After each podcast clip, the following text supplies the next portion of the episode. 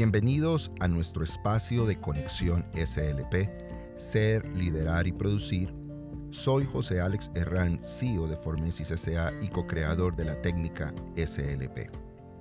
Queremos agradecer a todas las personas que nos escuchan, que nos siguen, escriben, comentan en las diferentes redes sociales, se suscriben al canal de YouTube Formesis SLP. A todos ustedes, muchas gracias. En este episodio abordaré el tema equipos saludables de alto desempeño. Parte de la década de los 90 y la primera década del 2000 nos entregó unos resultados que nos permiten comprender la diferencia entre productividad y equipos trabajólicos. Es sumamente importante comprender el impacto que traen las conductas propias de cada persona la cosmovisión de la vida y las acciones ejecutadas en los ambientes donde interactúa la persona, ya que de ello se desprenden unos resultados a corto, mediano y largo plazo. En la actualidad, los retos laborales son grandes, son ambiciosos, transformación digital y muchos proyectos nos han llevado y nos han inspirado y retado para el mundo de hoy. Eso está bien. Sin embargo, el liderazgo se ha enfocado en alcanzar objetivos, en entregar logros de buena calidad, buenas metodologías con procesos increíbles de cumplimiento, pero poca atención en el impacto de la salud mental y salud emocional en los integrantes de los equipos.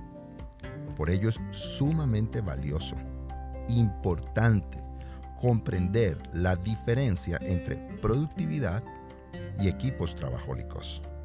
Los equipos de trabajo hoy, después de alcanzar éxitos medibles en su vida laboral o profesional, pueden terminar en situaciones como soledad, depresión, ansiedad, falta de sueño, agotamiento. Es decir, generaciones de líderes, de personas profesionales, abrumadas por enfermedades crónicas, desórdenes conductuales, estrés fisiológico, impacto en la salud mental. Estos son resultados de la forma en que se lideran y gerencian los equipos y construye esto un tejido de comunidades enfermizas. Es aquí cuando empezamos a trabajar en la búsqueda de qué es un equipo saludable de alto desempeño.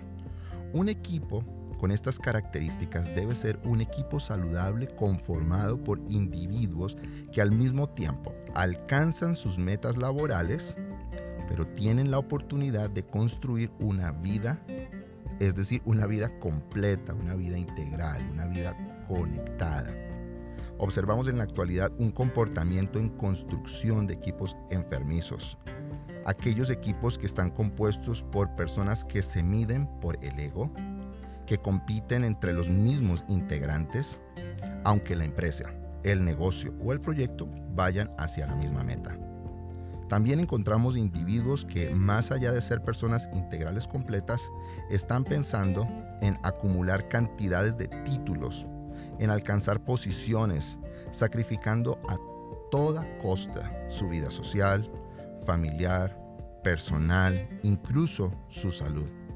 Encontramos entornos hostiles en muchos equipos, incluso bullying entre los líderes y miembros de cada uno de estos eh, equipos y grupos de trabajo.